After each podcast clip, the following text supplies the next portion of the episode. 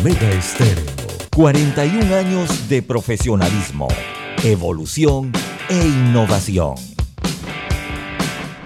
Las opiniones vertidas en este programa son responsabilidad de cada uno de sus participantes y no de esta empresa radial. La información de un hecho se confirma con fuentes confiables y se contrasta con opiniones expertas. Investigar la verdad objetiva de un hecho necesita credibilidad y total libertad. Con entrevistas que impacten, un análisis que profundice y en medio de noticias, rumores y glosas, encontraremos la verdad. Presentamos a una voz contemple y un hombre que habla sin rodeos con Álvaro Alvarado por Omega Estéreo. Bienvenidos.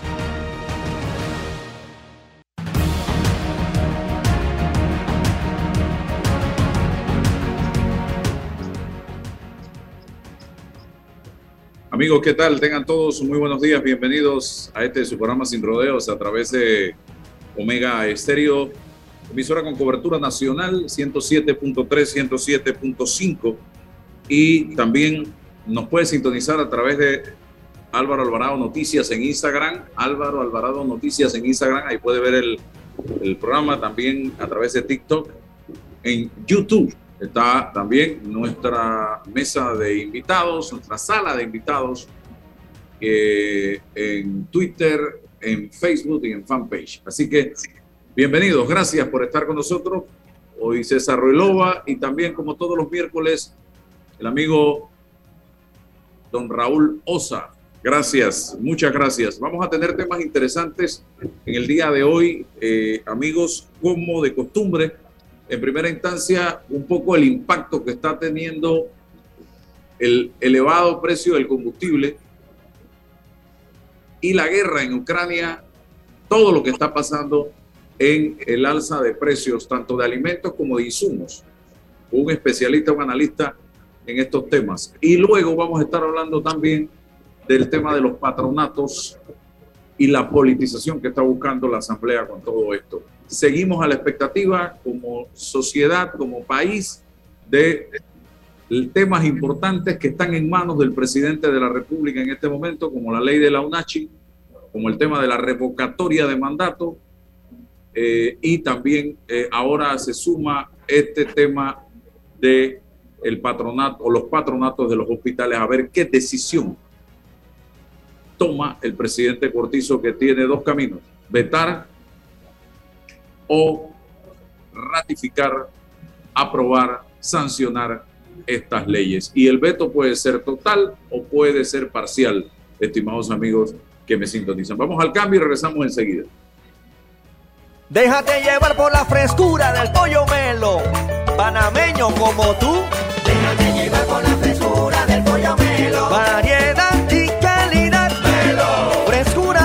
Altos estándares. la calidad es una promesa para llevarte el pollo melo siempre fresco hasta tu mesa. Déjate llevar por la frescura del pollo melo. Por su sabor y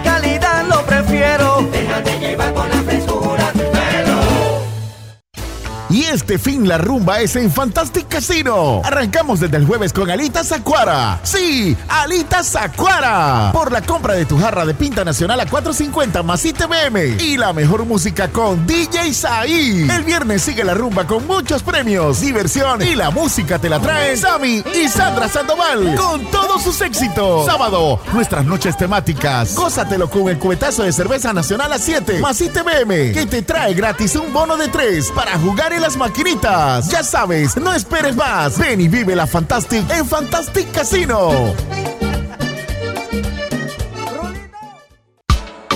La respuesta a tus necesidades la encuentras en la feria Caja de Soluciones de Caja de Ahorros. Ven y aprovecha las mejores promociones y tasas especiales en nuestras sucursales desde el 10 hasta el 31 de marzo. Para más información visita www.cajadeahorros.com.pa. Caja de Ahorros, el banco de la familia parameña. Este mensaje es para ti, conductor del sedán blanco con placa 980190. Iba con mi esposa camino al hospital y por culpa de tu morosidad quedamos atrapados en la fila del corredor. ¡Qué susto! Casi nace nuestra hija en el auto. Ponte al día con tu Panapaz, porque si no pagas tú, pagamos todos. Al utilizar los corredores, asegúrate de tener tu saldo al día. De lo contrario, perjudicas al resto de los usuarios. Llama al 192 para arreglos de pago. Panapaz. Lo que estás escuchando es todas las personas tramitando en panamadigital.gov.pa.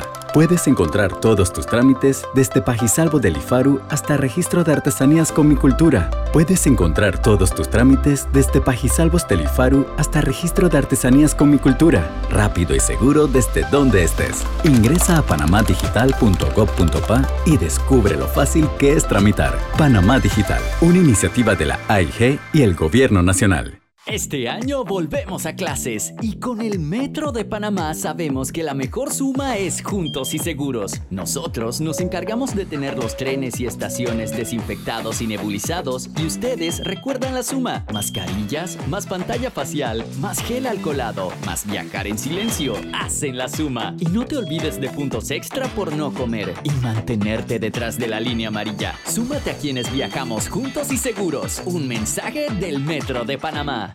Dentro de Panama Ports existe un mundo que muchos no conocen, pero que hacen posible que el país no pare de trabajar. Y son las más de 2.500 empresas panameñas que prestan sus servicios dentro de las instalaciones de Balboa y Cristóbal, con labores muy variadas, todas muy valiosas. Forman parte del engranaje para que los puertos puedan seguir operando y se caracterizan por cumplir con los más altos estándares de calidad, profesionalismo y son parte del equipo que mueve el puerto y mueven a Panamá. Hutchinson Ports, PPC. Transforma tus cuentas por cobrar en dinero fácil y rápido. Eso es factoring de soluciones financieras Mi Éxito. Te compramos tus facturas y nosotros nos encargamos de cobrar. Escríbenos al 6330-2334 y nuestra asistente virtual Sophie te ayudará a empezar el proceso. Factoring, otra solución financiera de tus amigos de Mi Éxito. Este mensaje es para ti, conductor del sedán blanco con placa 980190. Iba con mi esposa camino al hospital y por culpa de tu morosidad quedamos atrapados en la fila del corredor. ¡Qué susto!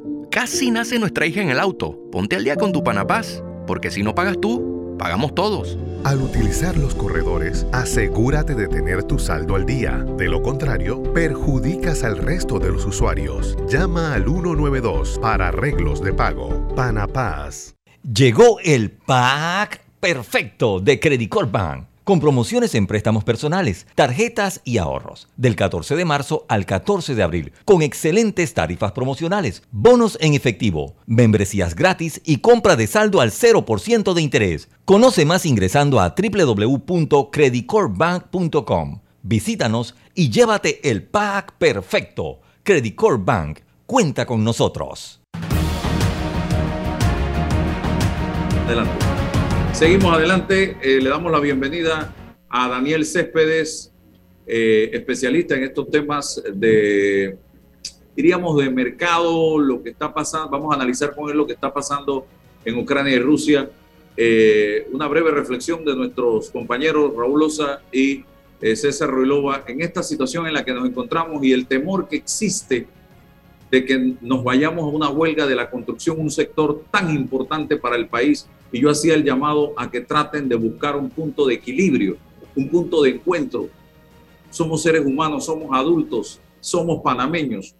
Y lo peor que le puede pasar a este país es que nos radicalicemos, cada uno en una esquina, y que no le, encontremos la solución y que la tengamos que encontrar luego de 10, 15, 20 días de una huelga que no beneficia a nadie. Raúl y luego César.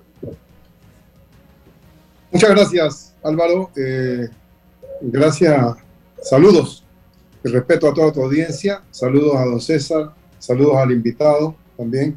Yo creo que has traído un tema que debe este, prestarle, merecer la atención del pueblo panameño, de las autoridades con particular interés. Mira, Álvaro, el, panorama es delicado. Lo que se ve en el cielo, en el firmamento, son nubes grises tú has descrito una situación relacionada con el peligro de huelga de Suntrack, pero mira los elementos que yo te voy a incorporar.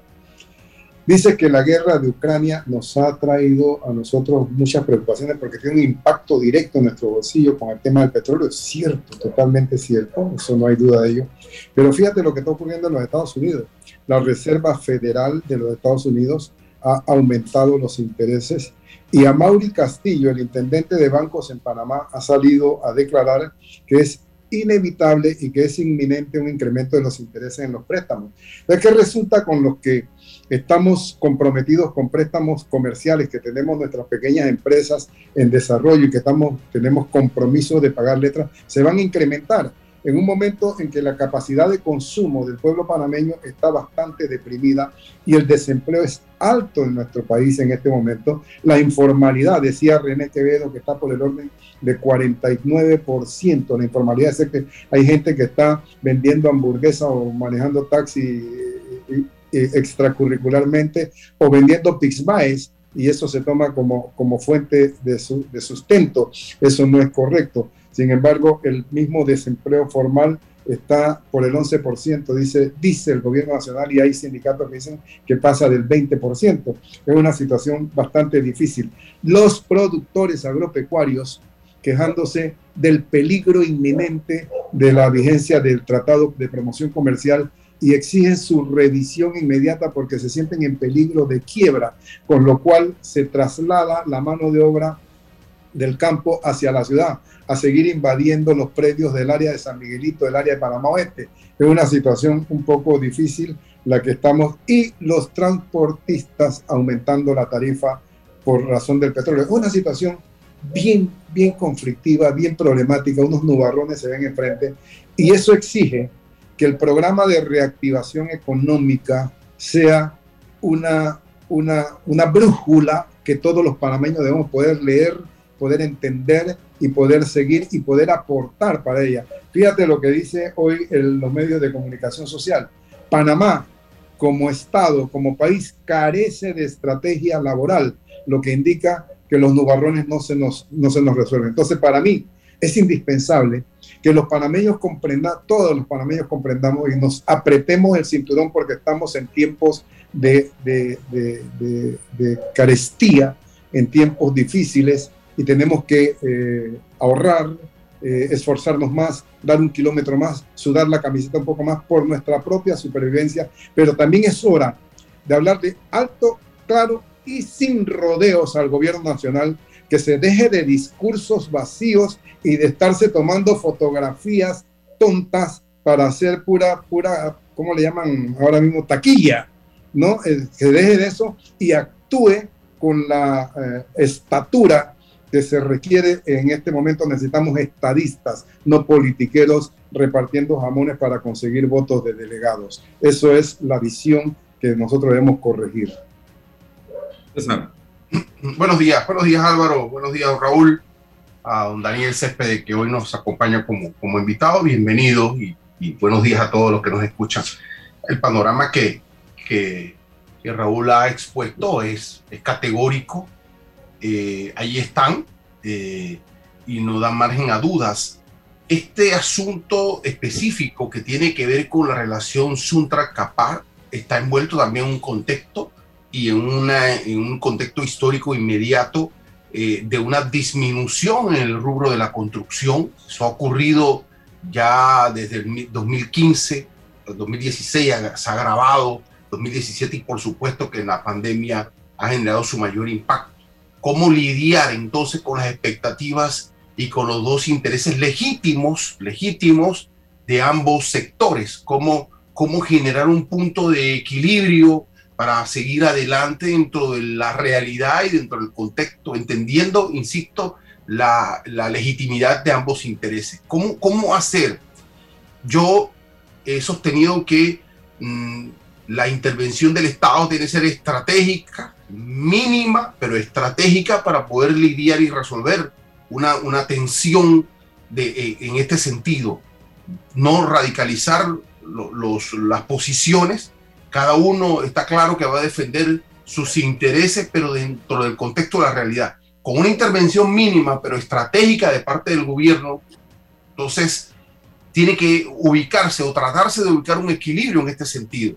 ¿Cómo hacer? Eh, eh, yo pienso también que eh, dirán los trabajadores, ¿qué más tenemos que perder? Lo hemos perdido todo. Esa es una posición radical, pero real en la mesa. Dirán los, los, los constructores, ¿cómo hacemos si los bancos nos hablan de reactivación, pero no nos facilitan los créditos? Entonces ahí entiendo que el, que el Estado tiene que tratar, insisto, en una intervención estratégica de lograr la efectividad, el equilibrio. Eh, los proyectos están parados, detenidos, por falta de financiamiento, no hay crédito, todavía no se ha restituido la confianza y por ende que uno mira eso eh, en la ciudad, por lo menos los proyectos están totalmente detenidos. ¿Cómo, hacer y, generar, insisto, una solución eh, em, no, no ideal para nadie, por supuesto, pero real bajo las circunstancias? Bueno, el reto está, eh, la presión social es mucha, Raúl lo acaba de decir, no necesitamos más. Hoy en Oriente tenemos tranque, la gente ya ha entendido que va a cerrar calles porque ahí puede encontrar una, una, una solución, pero eso es frente al Estado, pero no privados con privados. Así que mucho cuidado y eso, una intervención, insisto, estratégica, oportuna, nos puede ayudar a resolver este problema que se avecina. Y esta amenaza de huelga atrapa a los empresarios de la construcción precisamente en lo que acaba de decir Raúl también, que es en este anuncio de la Reserva Federal de un incremento en los intereses y todos los empresarios de la construcción dependen de préstamos, de financiamiento. Así que se va a encarecer el costo de la vivienda también. Señoras y señores, tengan la plena seguridad y de las obras que se realizan en este país. Don Daniel Céspedes, bienvenido, gracias por estar aquí con nosotros. Eh, de empresa Melo, hemos invitado a don Daniel para que nos hable un poco de la situación eh, que se está viviendo y una empresa que maneja insumos agropecuarios, pero también maneja alimentos y todo lo que está pasando, combustible, guerra en Ucrania, está afectando directamente a ambas cosas. Bienvenido. Buenos días Álvaro y buenos días a tu audiencia. Bueno, la situación de los granos específicamente, que es nuestra materia prima, es preocupante. Eh, bueno, ustedes saben que básicamente el, el pollo, los pollos, los cerdos, el ganado lechero y mucho ganado de ceba se alimenta básicamente de maíz y harina de soya. Eh, el 60% del costo de la libra de pollo es producto del alimento. Y el alimento en realidad ha tenido incremento en los dos últimos años. Eh, el 2021, producto de la alta demanda de maíz por parte de China y eh, también por el fenómeno de la niña, que para nosotros en Centroamérica es productivo porque hay bastante agua, pero representa sequía para Sudamérica, específicamente Brasil y Argentina. Eh, en el orden de producción, eh, Estados Unidos es el mayor productor de maíz del mundo por lejos. En segundo lugar es Brasil, en tercer lugar es Argentina y en cuarto lugar es Ucrania bueno, mejor dicho, no productor, sino exportadores. Ucrania es el cuarto exportador del mundo. El año pasado tuvimos estos incrementos en precio producto de la gran demanda de China de maíz y también de la sequía que se produjo en Brasil y en Argentina. Este año hemos repetido el fenómeno de la niña y nos hemos encontrado nuevamente con problemas climáticos en Brasil y Argentina que eh, subieron los, los, costos del maíz y el frijol de soya a niveles altos y que esta situación se agudizó aún más con la invasión de Rusia a Ucrania, que eh, por supuesto ha dejado a Ucrania cuarto país exportador de maíz del mundo sin poder despachar a sus clientes eh, que son básicamente China, es, es, un cliente grande de Ucrania, y los países que están alrededor del Mediterráneo, eh, de norte de África y todos los que están en Europa son los grandes clientes de Ucrania.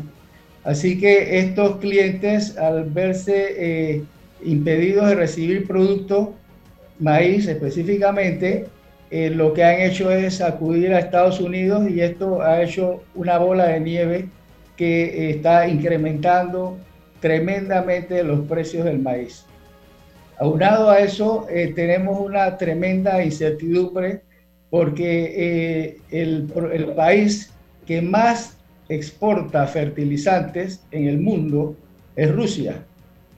Y ante las sanciones que se han eh, dado por parte de la OTAN y de los países, Estados Unidos también, bueno, Estados Unidos es parte de la OTAN, eh, ante estas sanciones, eh, Rusia ha dicho que no va a exportar eh, sus fertilizantes, específicamente la urea, que es el fertilizante más popular que hay, ¿no?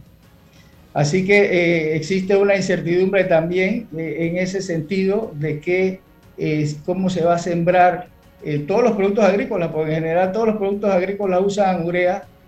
Primero, el precio se ha subido por esta razón, de el anuncio este de que no van a exportar urea a Rusia y eh, también pues ciertamente por la escasez, ¿no? Así que el panorama eh, con respecto al maíz es, eh, es crítico. nosotros tenemos comprados posiciones bastante lejanas, pero hemos tratado de comprar más allá, tratando de pasarnos la incertidumbre que hay y no nos cotizan. No, no hay cotización precisamente porque no saben eh, a dónde va a ir a parar esta situación. ¿no? Así que eh, el panorama actualmente, eso es lo que se refiere al maíz, y por el lado del frijol y la harina de soya, que son los otros dos ingredientes que usamos bastante, esto proviene, el, país mayor exportador de harina de soya es Argentina. Y ante esta situación de inflación que hay, los argentinos han dicho, bueno, yo voy a sacar ventaja de esto y han aumentado sus impuestos de exportación de la harina de soya, creando también un aumento en los costos de este producto. Así que eh, ustedes se imaginarán que eh, todo lo que tiene que ver con alimentación animal va a tener unos incrementos considerables como no los habíamos visto nunca. Así que... Eh, el flete no lo he mencionado, creo. No he mencionado flete, no he mencionado flete. El flete es, otro, es otra situación. El flete en el 2021 subió tremendamente eh, producto de que, bueno, las economías del mundo mejoraron y todos, se, todos salieron a comprar ingredientes y los fletes subieron por esa razón, por demanda. Ahora eh, los fletes, además de la demanda, porque eso no ha mejorado nunca, ahora están subiendo más todavía por efectos del aumento del petróleo. Así que eh, esa es otra situación que, que nos, está golpeando y la incertidumbre sobre todo de abastecimiento, porque eh, nos ocurre con mucha frecuencia que posponen los, los zarpes de los barcos. Tenemos programado un barco, digamos, va a salir el 15 de marzo, el 14 de marzo nos llaman, nos dice, lamentamos, no conseguimos el cupo que nos tenían prometido para el 15, así que el barco ustedes va a salir el 22 Hemos tenido ya hasta tres posposiciones de zarpes de algunos barcos y que nos han dejado eh, o en la orilla o sin producto, ¿verdad? Así que eh, esta situación está, está bastante crítica y eh, bueno, esperemos ver cómo, cómo termina todo esto. Hoy hay una, una reunión de Biden con la OTAN y se espera que vayan a, a poner sanciones adicionales. Así que eh, el, panorama, el panorama está muy, muy incierto realmente. Don Raúl Osa, que creo que también anda metido en temas del, del agro. Un poco, un poquito, muy poquito. Más, más, sobre todo porque conozco algunos elementos que me dan, me dan mucha preocupación y le agradezco mucho al experto las explicaciones que nos está dando y su conclusión, que la comparto totalmente. El panorama eh, no luce prometedor, no luce halagüeño, y entonces tenemos que preocuparnos nosotros por esta situación.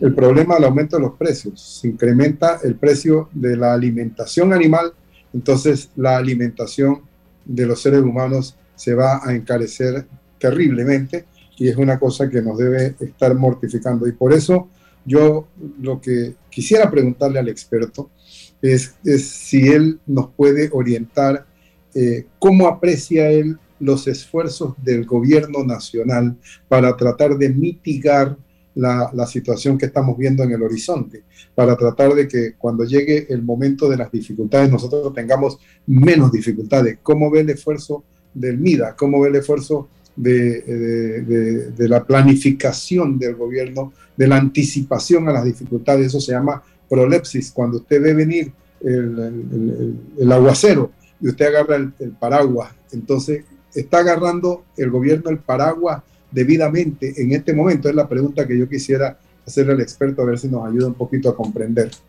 Bueno, en realidad esta invasión nos agarró a todos por sorpresa, a pesar de que era algo que se anunciaba, pero todos lo veíamos como algo muy lejano o algo imposible.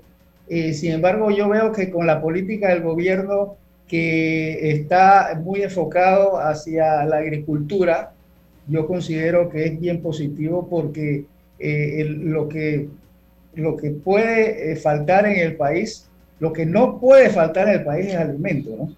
A pesar de que va a estar caro, va a estar caro todo porque, eh, como dije anteriormente, la urea es el fertilizante más usado y yo recuerdo hace un par de años que la urea estaba a 18 o 20 dólares el quintal y hoy en día la urea ya va por 64, 65 dólares el quintal y todos los productos agrícolas usan urea.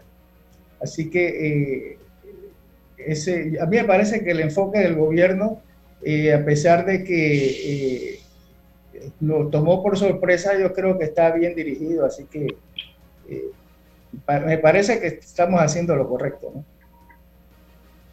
Don con respecto al maíz, ¿cuánto maíz produce este país? ¿Cuánto maíz importa? ¿Y cómo hacer para, para un poco nivelar las cargas? ¿Qué, qué se debe hacer para optimizar la, la mayor producción de, de, maíz? ¿Es posible? Eh, bueno, este país produce alrededor de 2 millones de quintales al año. Eh, la industria Déjenme hacer los cálculos aquí. Eh, la industria importa alrededor de 11 millones de quintales al año. Panamá produce alrededor de 2 millones, la industria importa alrededor de 11 millones. Eh, tradicionalmente el maíz nacional es de mejor calidad que el importado y por esa razón se ha dirigido casi todo es a consumo humano. Así que eh, este año, fíjense que este año los costos del maíz importado están por arriba del maíz nacional, dando lugar a que los productores de cerdo del área del interior, más que nada, se hayan eh, dirigido a la compra del maíz nacional, tratando de ahorrar un poco. Y bueno, esa puede ser una, eh, una duda también de que no alcance el maíz nacional para consumo humano, que es el que se usa en tortillas, pollo, etc. Así que eh, primera vez en la historia que yo veo que el maíz importado está a precios más altos que el nacional.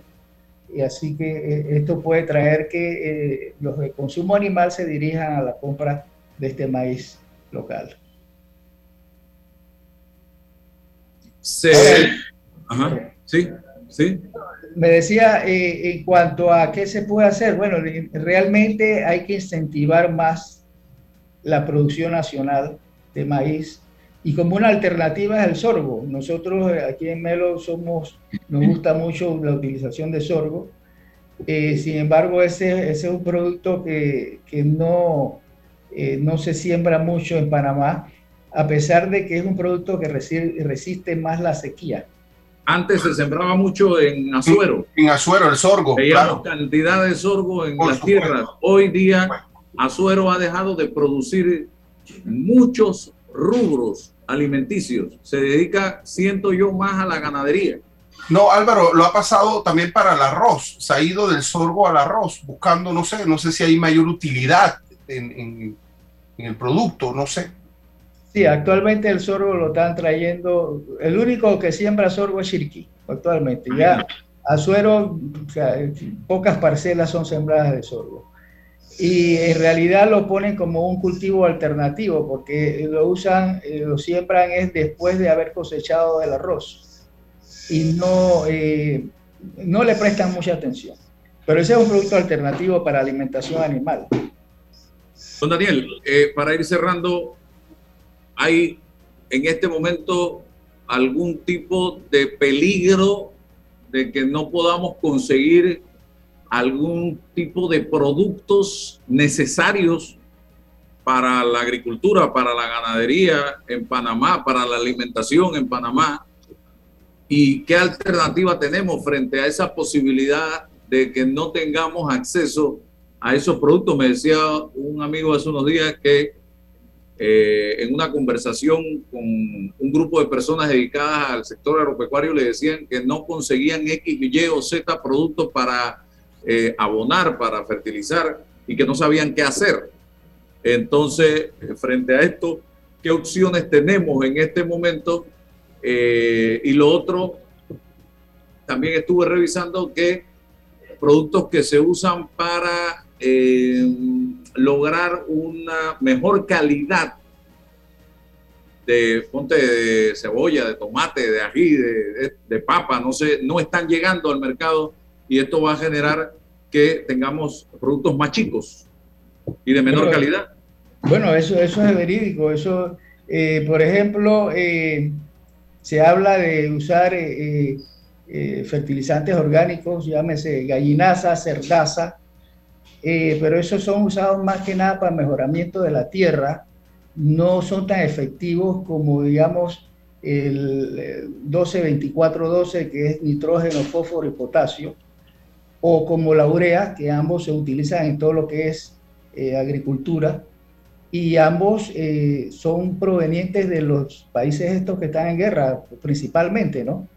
Eh, con alguna, hay algunas, algunos otros países que tienen algo, pero yo me imagino que en estos momentos todos los países que producen algo de fertilizante lo van a, a, a guardar para sí mismos.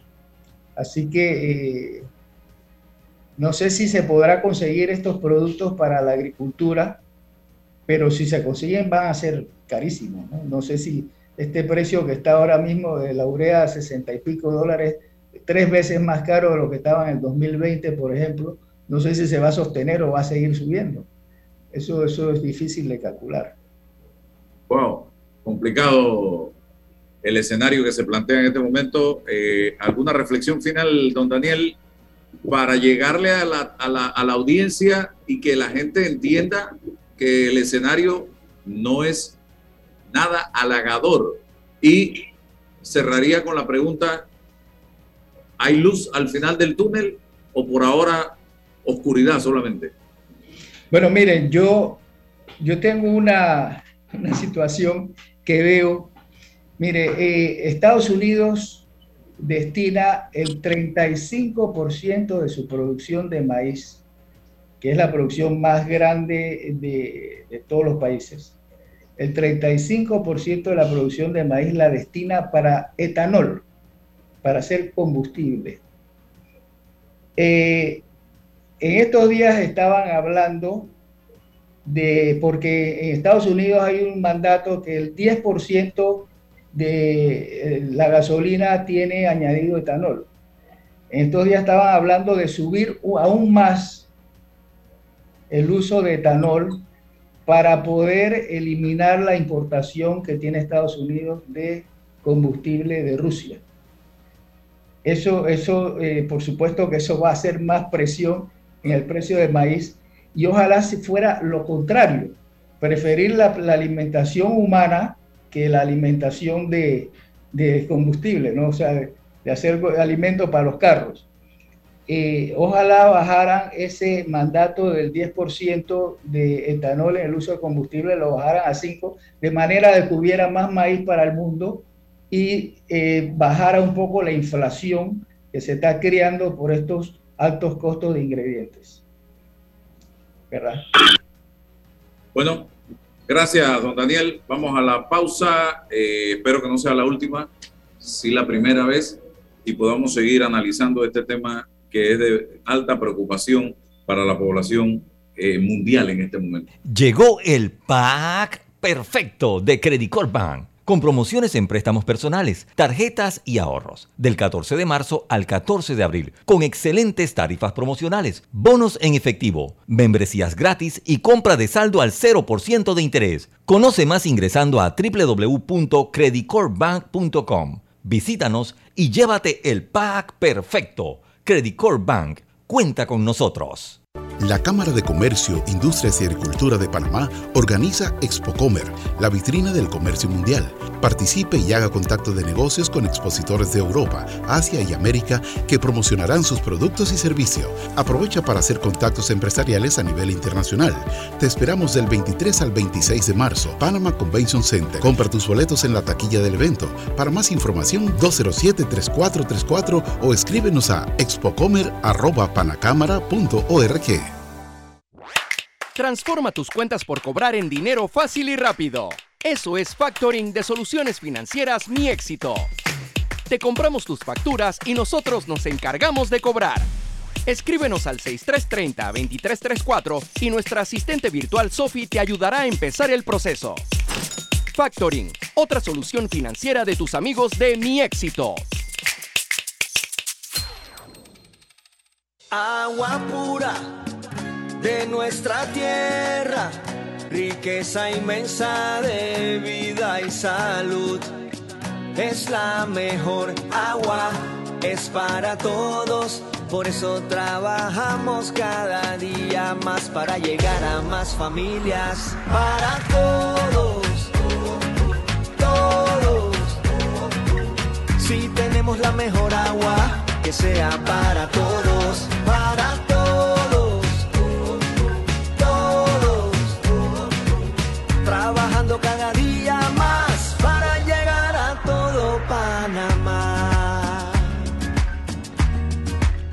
Gobierno Nacional, idam.gov.pa. Somos agua.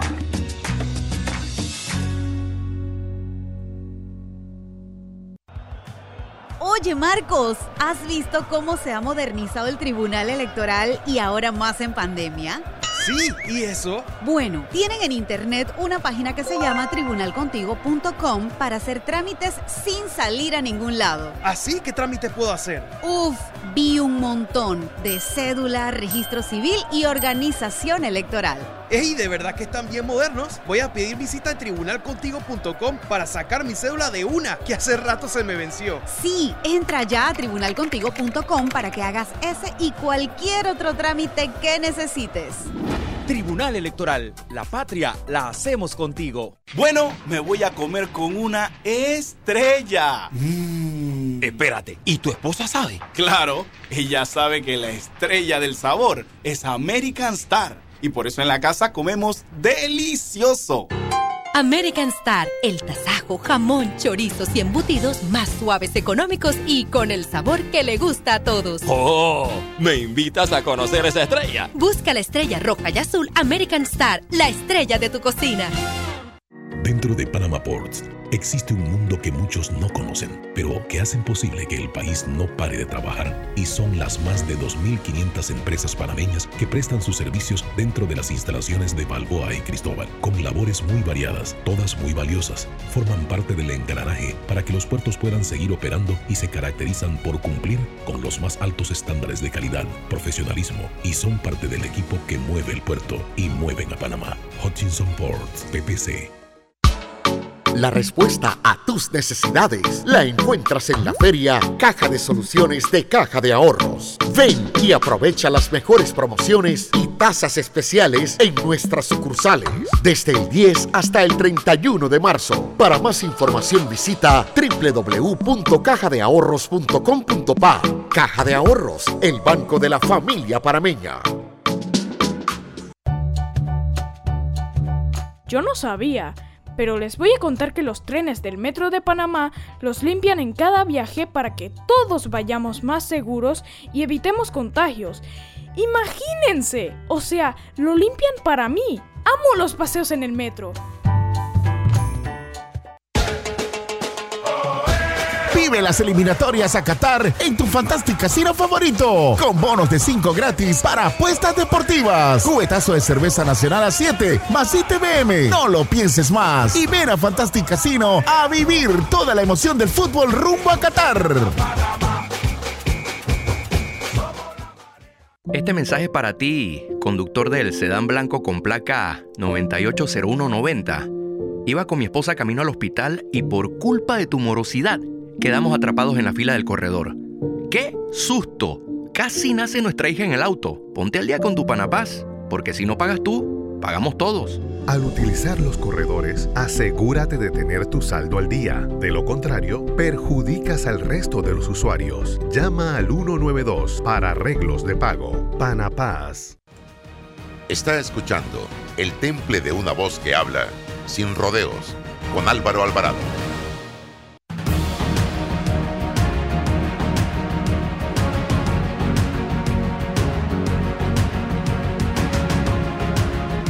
¿Cómo ayudamos? ¿Cómo abonamos? Creo que es un reto. Bien. Regresamos a la señal de Omega Estéreo, estamos de vuelta. Eh, recibí esta denuncia en el día de hoy y la comparto. Tocamos este tema hace un par de semanas atrás y persiste el mismo. Funcionarios de la Dirección General de Contrataciones Públicas no respetan ni siguen lo que indica la Constitución y las leyes de contrataciones públicas. Funcionarios de la Dirección General de Contrataciones Públicas del Aeropuerto Internacional de Tocumen se les ha olvidado que tienen el deber y la responsabilidad de seguir lo que manda la Constitución y las leyes.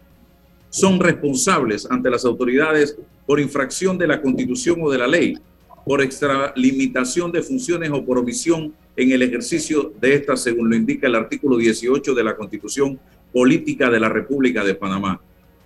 Desde el 20 de febrero se ha estado denunciando las irregularidades cometidas en la licitación pública por mejor para el servicio especializado de, aseo y limpieza en la Terminal 1, 2 y Terminal de Carga, edificios anexos y áreas aledañas del Aeropuerto Internacional de Tocumen, la cual es por un monto de 14.253.433,88, cuya duración es de tres años.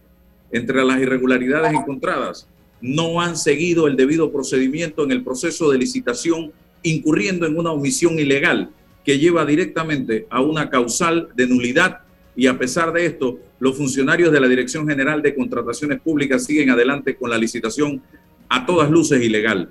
La Dirección General de Contrataciones Públicas hizo cambios al pliego original para la contratación de los servicios de limpieza de las terminales 1, 2 y en la terminal de carga y al hacer la corrección del formulario número 2, desglose de precio los funcionarios responsables tanto de la Dirección General de Contrataciones Públicas como los del Aeropuerto Internacional de Tocumen debían hacer la suscripción y publicación de adenda respetando los ocho días de antelación para todo cambio al pliego de cargos conforme a lo que indica la ley de contrataciones públicas en su artículo número 54, numeral 3, y solo publicaron el nuevo formato en el sitio web de Panamá Compra medio día antes del cierre del proceso. Estas son las cosas que generan dudas, que generan incertidumbre, inseguridad jurídica y hago el llamado a que estas cosas se corrijan y se hagan de manera transparente para que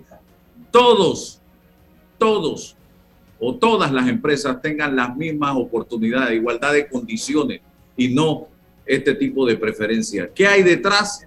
¿Quién está detrás? ¿A quién quieren beneficiar? De una vez surgen las interrogantes en torno a este tema. Bien, don Luis Laguerre, él está con nosotros en la mañana de hoy de los clubes cívicos para hablarnos un poco de la razón por la cual ustedes en este momento están expresando a través de comunicados su preocupación por la ley que, según he estado leyendo en los medios de comunicación, pudiera estar entrando en una politización de los patronatos de salud que se han manejado de manera transparente y correcta desde que esto comenzó.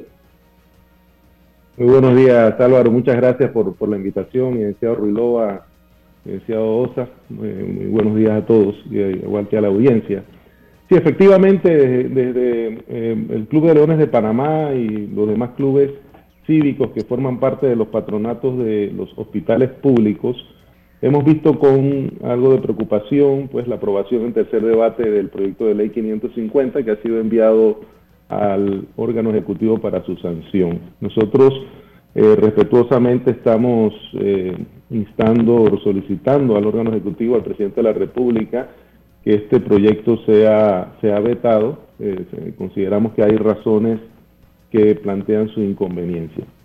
Eh, yo creo que es importante destacar que en el caso de los hospitales públicos, la participación de los clubes cívicos no es, no es eh, de, corta data, es de viejísima data. Por ejemplo, en el caso del Hospital del Niño es de muchísimas décadas y la participación de los clubes cívicos ha sido con el interés único de velar por la prestación de un servicio adecuado a la población que utiliza los servicios de salud en los hospitales públicos, como un mecanismo además de, de mantenimiento de la paz social de nuestro país, de contribuir a la transparencia en el manejo económico, financiero de estas instituciones y en apoyo al a la labor que eh, legal y constitucionalmente tiene el Ministerio de Salud en velar por la salud de toda la población. Y ciertamente en los, en los patronatos, particularmente en el Hospital del Niño, en el Hospital Santo Tomás, en el Instituto Oncológico Nacional y en el Centro de Rehabilitación, eh, Instituto Nacional de Medicina Física y Rehabilitación, el Ministerio de Salud o el ministro de Salud o su representante presiden estas, estas, eh, estos patronatos como parece eh, ser lo razonable.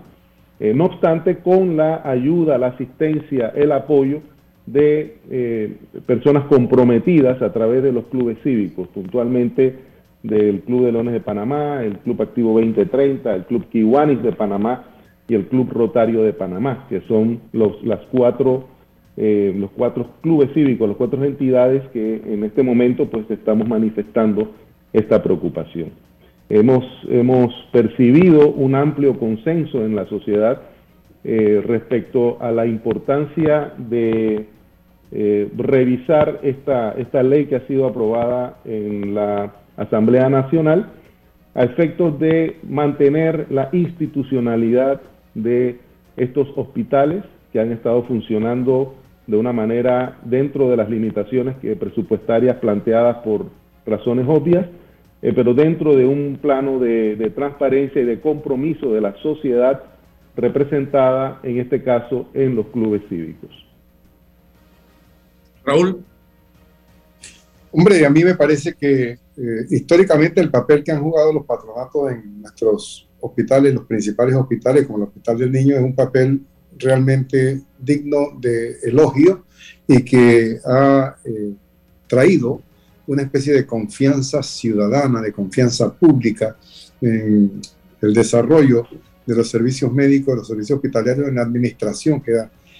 Yo creo que eh, politizar no es nada conveniente y debemos nosotros reconocer que la politización que se quiere introducir ahora es en los patronatos de estos cuatro centros, porque aquí hay un problema, Álvaro. La guerra, el amigo de la guerra nos puede ilustrar mejor, porque resulta que los hospitales no solamente tienen patronatos algunos, hay algunos, como el Hospital Solano de La Chorrera, que tiene consejo directivo como modelo de gestión pública. Y en el caso de La Chorrera, nosotros a través de la Coordinadora Ciudadana de La Chorrera impulsamos la creación de ese consejo directivo, de ese consejo de gestión, y logramos allá por el año 2012 que ese consejo de gestión que debe dirigir, que está presidido por el ministro, como, como los patronatos, y que debe dirigir los hospitales, tenía mayoría ciudadana, es decir, no estaba predominantemente integrado por eh, representantes del sector público. Ahora, ¿qué resulta? Como tenía mayoría ciudadana, la política se metió desde muy temprano y nunca han podido constituir el consejo directivo y hacerlo funcionar desde 2012 hasta el momento. Ahora mismo, por ejemplo, el patronato del Hospital Nicolás Solano, perdón, el consejo directivo del Hospital Nicolás Solano no está funcionando porque hace falta que el gobierno ratifique a dos de sus miembros y por lo tanto no puede integrar y el gobierno maneja solo el, consejo del hospital, lo que significa que la política está metida dentro de ese eh, hospital tomando las decisiones y priva a la ciudadanía de que participe de sus propias decisiones. Ahí están representados los clubes cívicos en ese consejo directivo, pero no pueden funcionar porque no los constituyen, no los integra. O sea que la política ya estaba metida dentro del asunto. Ahora la quieren en los consejos directivos, ahora la quieren introducir en los patronatos y eso es, como dicen los clubes cívicos, y suscribo esa declaración que dieron ayer diciendo que era nefasto, nefasto e inconveniente y ojalá que no sea eh, sancionado por el órgano ejecutivo, que sea devuelto con objeciones. Sí, creo que efectivamente, como dice usted, licenciado Osa, hay un factor sumamente importante que es la participación ciudadana en la vida pública. Eh, y, si, bien es cierto, son hospitales eh, del, del, Estado financiados con fondos públicos, la participación ciudadana es fundamental, especialmente porque eh, el interés, porque siempre hablamos de que se, se, trabaja desinteresadamente, pero desinteresadamente en cuanto al interés personal, interesadamente en cuanto a los servicios que se le debe prestar a la población a través de estos hospitales. Y la, participación de los miembros de los clubes cívicos tiene un factor, digamos, de varias dimensiones, ¿no? Tiene una dimensión de transparencia, de, eh, de que se conozca a nivel de la sociedad qué es lo que está ocurriendo en la, administración del hospital, eh, pero también de asesoría, eh, toda vez que los miembros que participan en los patronatos, dependiendo de su profesión, de su, de su actividad empresarial, pueden contribuir y contribuyen de manera efectiva con el buen gobierno corporativo desde el plano público de estos hospitales. Y pensamos que lo que está funcionando bien no debería no, no, no, hace, no, hace falta modificarlo ni, ni arreglarlo. Don Luis, buenos días. Sí, es parte de esa, de esa premisa. Lo que está funcionando bien no deberíamos modificarlo, pero la realidad es que hay una iniciativa de modificación.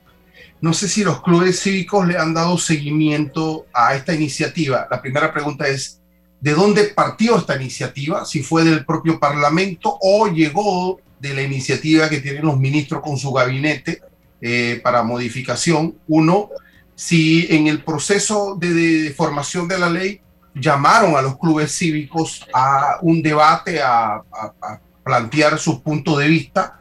Eh, dos, eh, tres, cuál es el, núcleo central que justifica, según el Parlamento, esta modificación. Y cuarto, si llegado el caso de ratificarse la, la, la, ley, eh, eh, sancionarse la ley, cuál es la posición de, la, de, de, los, de los gremios cívicos respecto al nuevo panorama.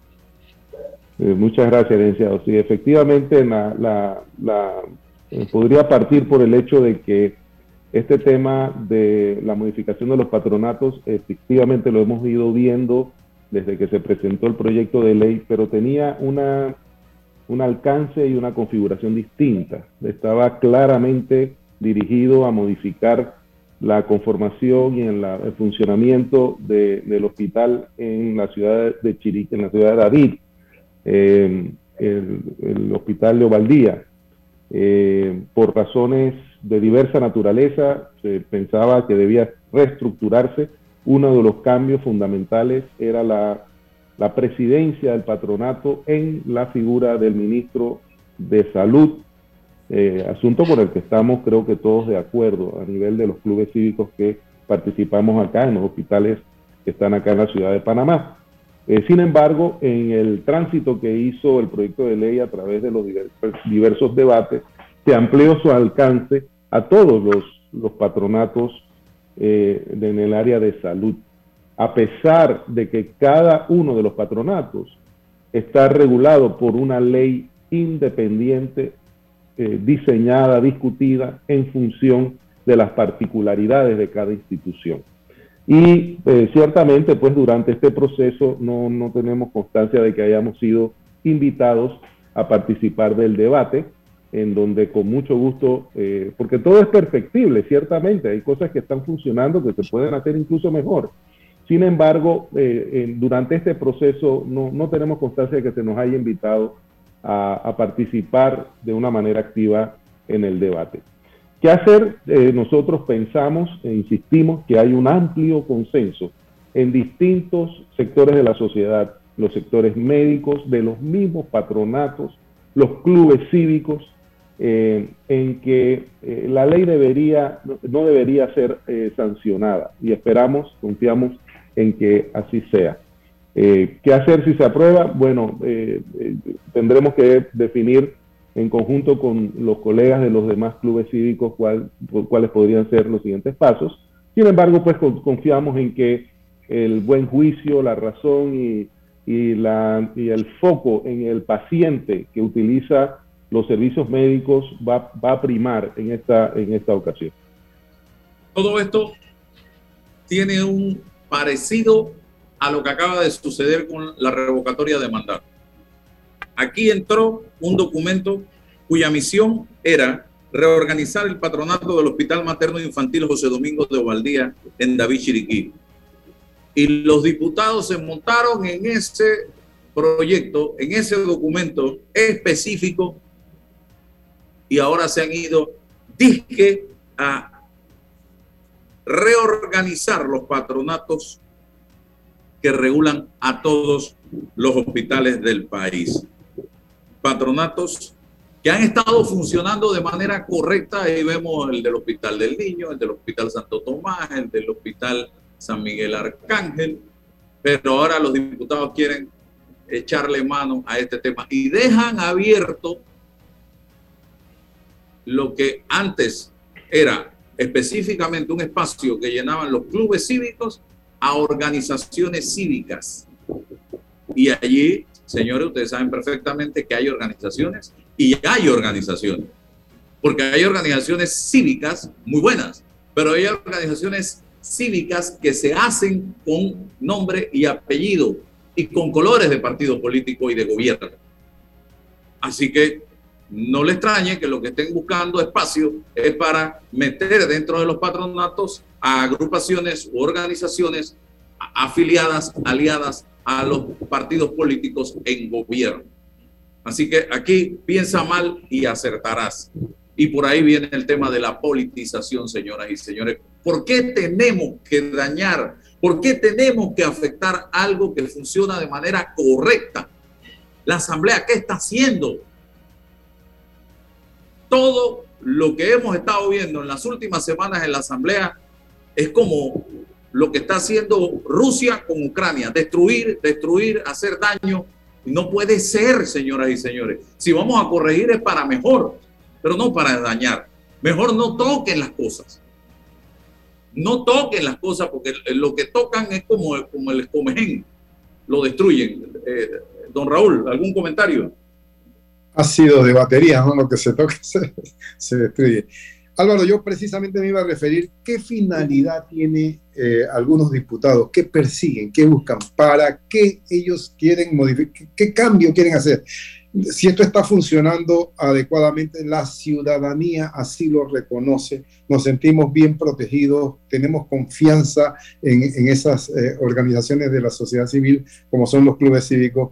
¿Para qué ellos quieren tener el control político de eso? ¿Qué buscan? ¿Para llenarlo de botellas a los hospitales? ¿Para, para decidir en las compras en los hospitales? ¿Qué, qué finalidad persiguen? Yo creo que la ciudadanía tiene que mandarle el mensaje, claro, ya está bueno de que estén haciendo tantas iba a decir algo incorrecto, pero que, estén haciendo tanta sinvergüenzura en la, en la Asamblea, tienen que volver a tratar de devolver la confianza a la ciudadanía en que la Asamblea Nacional es un órgano que representa a la población, al electorado y a los partidos políticos y que es, debe ser un órgano confiable. No que veamos sus acciones como acciones siempre con una trama secundaria, como que tienen una intención oculta, como que quieren meter la mano absolutamente en todo. Y esto tiene que acabarse. Ya está bueno de que esto esté ocurriendo en nuestro país. Hay que sintonizarse con el pueblo. Están en cortocircuito con el pueblo. Y tienen que sintonizarse, escuchar. En este momento no ha habido un debate que genere la necesidad de hacer cambios en los patronatos. Nadie se está quejando de eso. En cambio, de las cosas que la gente se está quejando, de las preocupaciones de la gente, la medicina, el llenar del país de por nuevos corregimientos y más distritos, para ustedes saben qué? que eso no resuelve nada, ni le da riqueza al país ni a los pobladores de esto. En eso es que ellos andan.